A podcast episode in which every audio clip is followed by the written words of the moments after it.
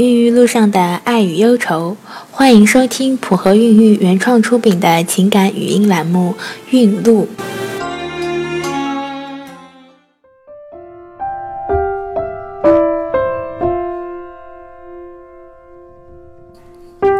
大家好，我是小何医生。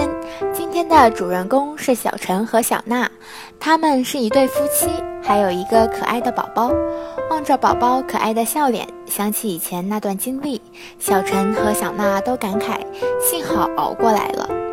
就像许多在大城市打拼的年轻人一样，房价、工作的压力让他们一刻不得喘息。而等到想要孩子的时候，孩子却始终不来到他们的身边。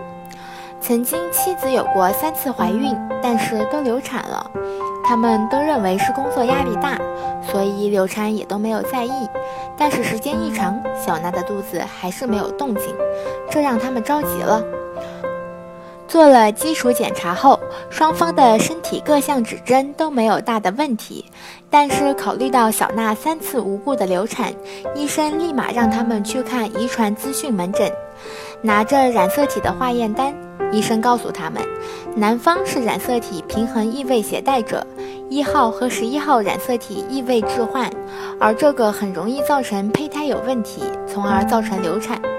听着从来没有听过的名词，夫妻俩显然都有点蒙圈了。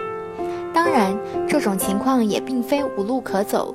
遗传资讯的医生告诉他们：“你们这种情况可以考虑做三代试管婴儿。简单来说，就是给养成的所有胚胎都来检测一下染色体，最后取出健康的胚胎再进行移植。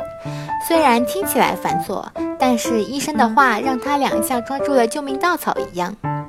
有句话叫做‘夫妻一心，其利断金’。”解开了多年的疑惑，有了信心和动力，事情似乎没有那么难熬了。很快，三个月后，生殖中心通知他们已经有了成功的胚胎了。一年后，小娜也顺利生下了他们的宝宝。这就是今天的孕育故事。普和孕育祝您一路好运。